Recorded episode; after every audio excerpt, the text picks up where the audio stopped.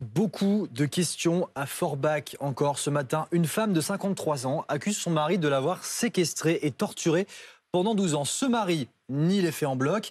Il explique que sa femme était grièvement euh, malade. Le procureur, de son côté, euh, appelle à la plus grande prudence. Ce matin, 7 minutes pour comprendre ce qui s'est passé dans cet appartement à Forbach.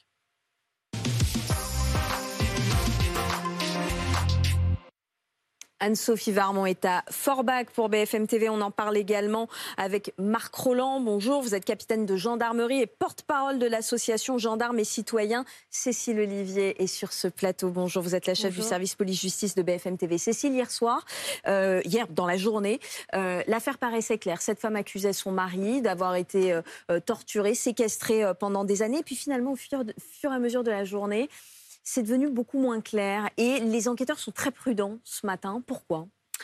Alors effectivement, le procureur a dit le scénario d'un barbe bleue en Moselle euh, semble s'éloigner. En fait, euh, très vite, euh, certains certaines choses les ont fait tiquer, leur ont fait penser que ça ne collait pas avec le récit euh, de cette dame. Il y a d'abord euh, le fait que euh, le scanner, parce qu'elle a été prise en charge à l'hôpital, le scanner n'est pas révélé de traces de fracture, alors qu'elle-même disait en avoir souffert. Son corps ne présentait pas non plus d'échymose.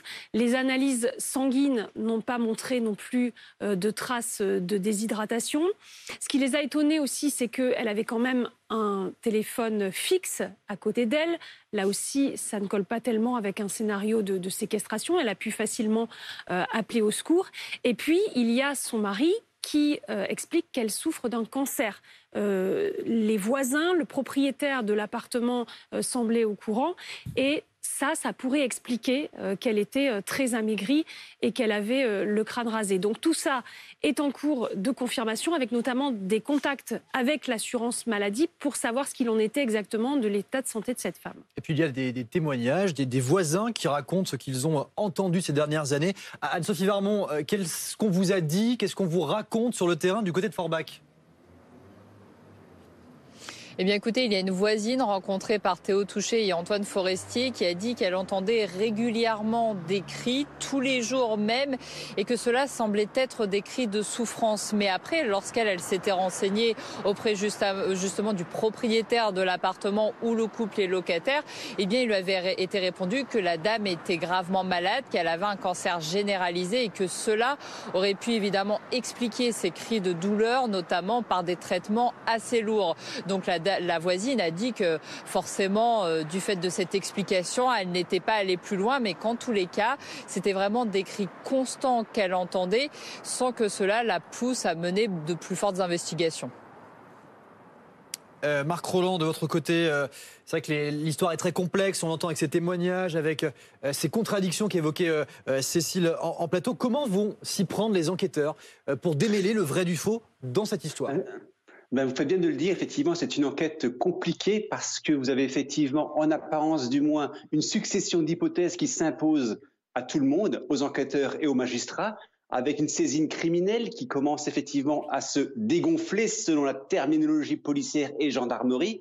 Le plus important aujourd'hui, c'est bien de consolider euh, la preuve pénale par des expertises et des constatations médico-légales qui permettront d'aborder ou pas une hypothèse plus ou moins sérieuse, notamment par rapport euh, aux témoignages qui rapportent la thèse d'une pathologie lourde pouvant provoquer en périphérie des bouffées délirantes et de là même donc un manque de discernement ou une altération du discernement de la victime.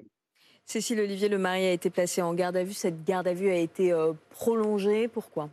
Eh bien, parce que tant qu'ils ont des questions euh, à lui poser, tant que euh, des investigations sont en cours et que la situation ne s'est pas vraiment décantée, eh bien, la garde à vue euh, se poursuit. On peut penser qu'ils attendent notamment un retour de l'assurance maladie pour savoir ce qu'il mmh. était exactement de l'état de santé de cette femme et surtout de sa prise en charge. Parce que une hypothèse qui a été évoquée hier par le procureur, c'est quelle était la qualité de cette prise en charge Est-ce qu'elle était correctement soignée? Ce qui pourrait peut-être expliquer euh, son geste euh, comme un appel au secours. Elle peut durer combien de temps cette garde à vue? 48 euh, heures. Donc ça a commencé hier à 6 heures, donc potentiellement ça peut durer jusqu'à demain matin.